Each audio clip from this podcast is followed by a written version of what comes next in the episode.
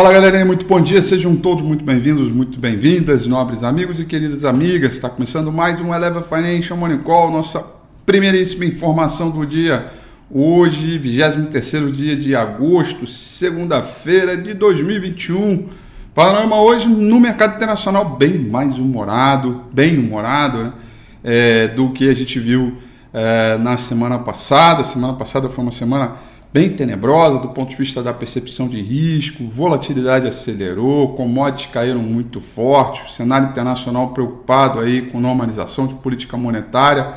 E evidentemente aqui no Brasil ainda tem todo o tempero deste ruído político, desta é, de todo esse embalo é, entre as conversas e discussões com o executivo e o judiciário uh, e que, portanto, vai temperando ainda mais com pimentas é, o, o, gosto aí para esta e para esse início de semana. Como na semana passada a gente ficou pesado, até a própria recuperação do mercado internacional, principalmente lá nos Estados Unidos, veio depois que a grande maioria dos mercados estavam fechados. Até comentei isso no Minuto Eleven da última sexta-feira, né? Dizendo: olha, tem grande chance da gente abrir na segunda-feira um terreno positivo, já ajustando essa percepção.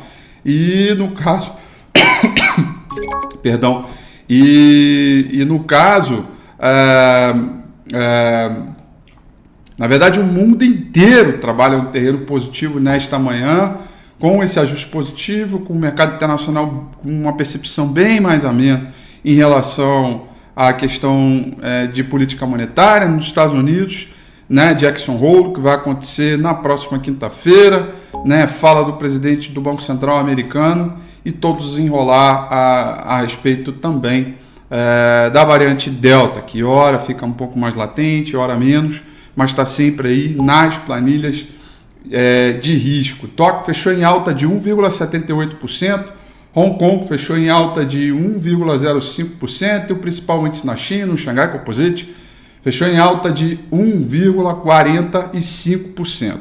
Petróleo vai subindo bem forte nesta manhã, alta de 3,05% para o petróleo Brent, petróleo WTI subindo 2,96%. Uma bela de um comportamento positivo aí quando a gente vai tratar de recuperação dos mercados, afastamento do perigo de novas precipitações na venda e também oportunidade de deixar fundo para retomar. Né? Fizemos essa análise ontem é, do petróleo no mercado internacional ontem no domingo com a Fio. Sugiro que você assista é, o programa de ontem que está imbatível, imperdível, tá?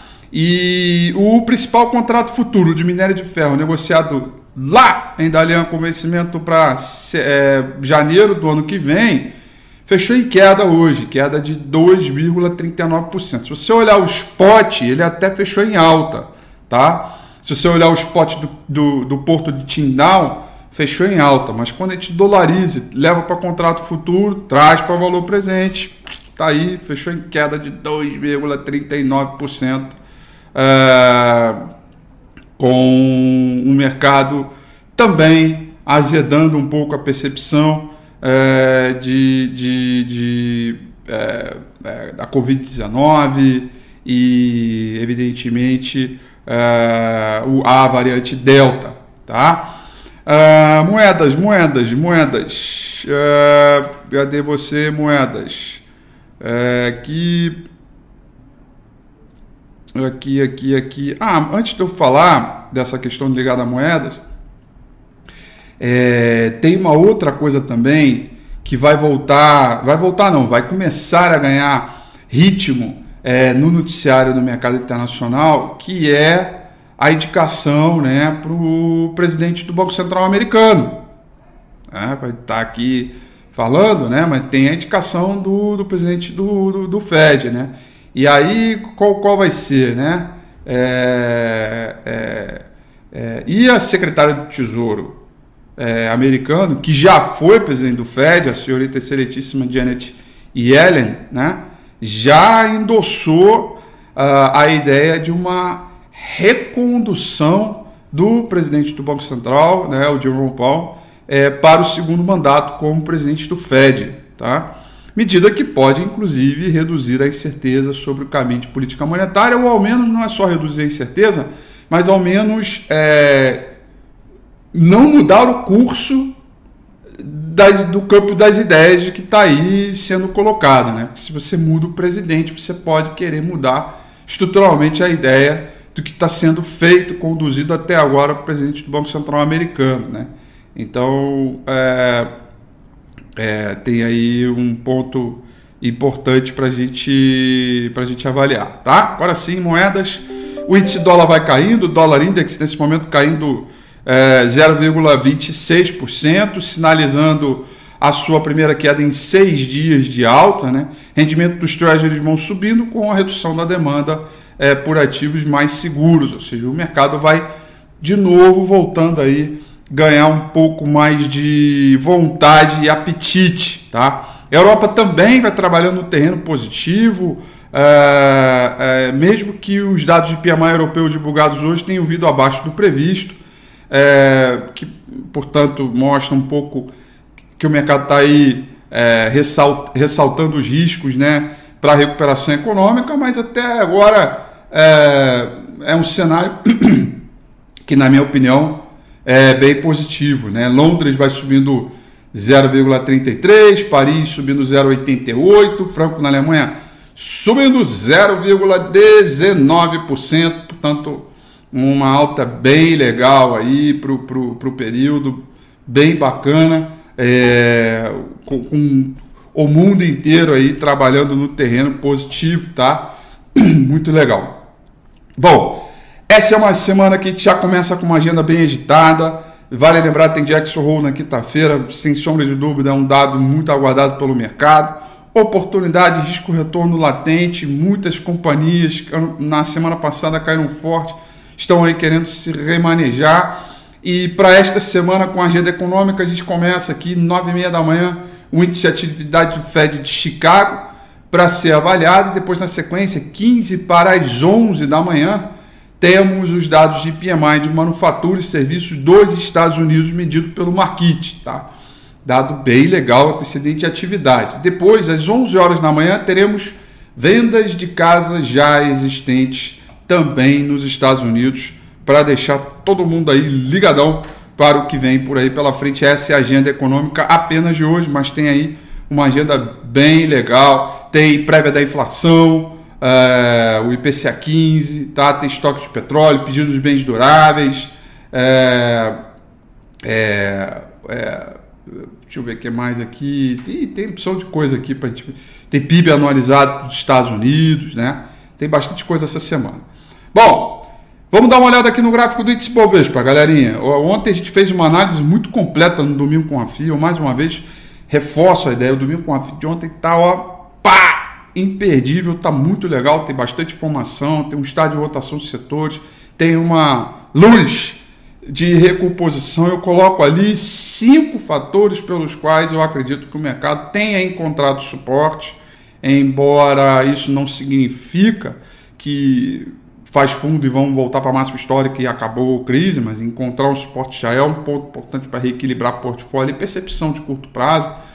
E aí a gente, com esses motivos já dados ontem, né, hoje eu reforço a ideia de que temos aqui no gráfico diário uma formação de fundo é, confirmado, um teste média móvel 200 períodos. O desafio de hoje é a gente voltar agora a trabalhar acima dos 118.700 pontos para seguir no estágio de repique, procurando antiga região aqui de suporte agora vai se transformar em resistência entre 120 até 121.200 pontos, né, onde a gente vai seguir com um repique.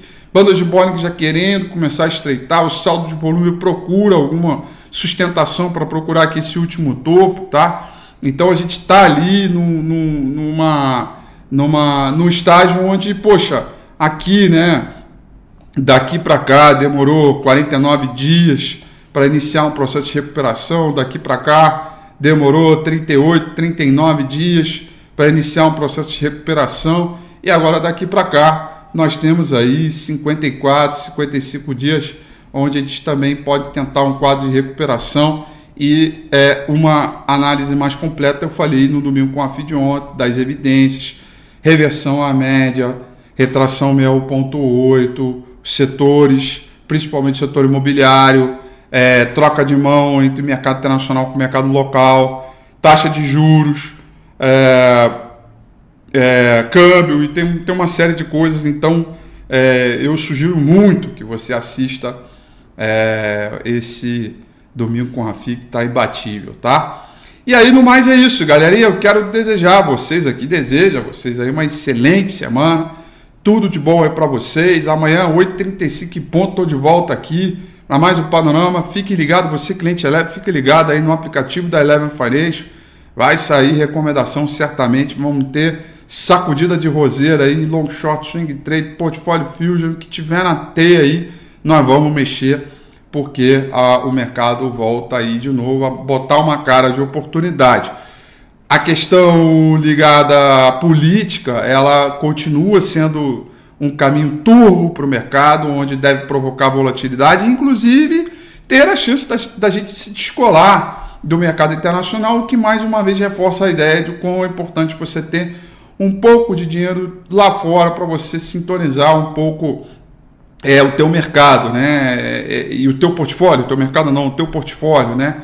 Então vamos ver como é que vai ser essa relação hoje, como é que vai ser a repercussão do mercado a partir da ação do executivo quando apresenta o pedido de impeachment de ministro do STF, as repercussões, quem fez, quem faz, quem vai, quem fica. Vamos lá, é mais um uma semaninha aí para que a gente possa ficar esperto, sintonizado. Um grande abraço, até amanhã, galerinha. Tchau.